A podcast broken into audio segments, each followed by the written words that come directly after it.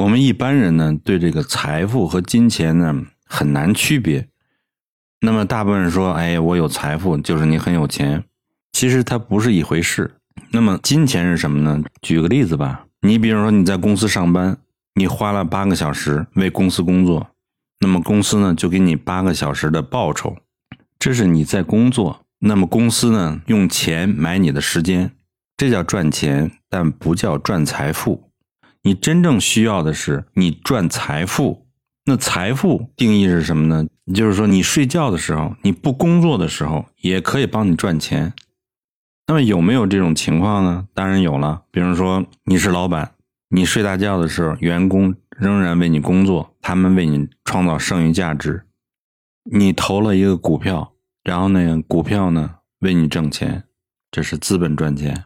还有一种呢，就是说你有一个新的发明，那你有专利，那别人用你的专利呢，就要支付你的专利费。那你这时候你就是创造了这个专利了吧？你就在躺的时候，只要他用你的专利，你就在挣钱嘛。或者你写了一本小说，别人买了你的版权，这个版权呢，根据你的读者潜在数量来确定，你不就在挣钱吗？这就是你的财富。在我们日常生活中最常见的就是出租房子，比如说你买房子去出租，这个出租的租金呢，就是利用杠杆效应为你赚钱。你睡觉的时候，他这个房子就给你产生钱了。所以，衡量一个你这个商业模式最关键的就是说，是不是你在睡觉的时候，他仍然给你挣钱？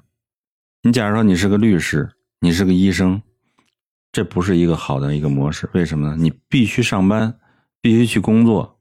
那你一旦不工作了，你就没钱了。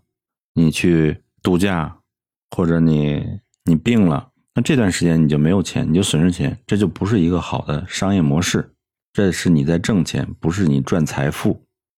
你要想赚钱，就要有两个条件。第一个条件就是社会上有需求；第二个呢，就是说你提供的这个满足需求是别人不能提供的。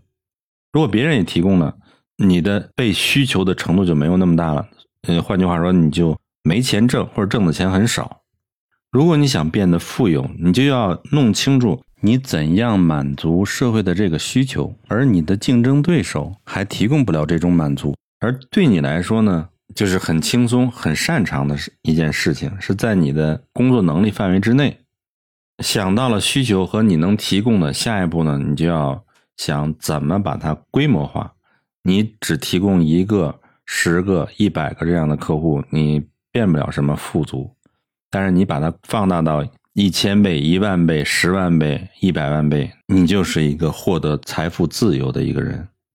其实概念就很简单：第一个，你要提供别人不能提供的一种服务；第二个，你要把你的这种服务扩大化，然后你就不会再陷入钱的这种困境，你就可以放飞自我了。下一集我们讲怎样发现自己的天赋，下期见。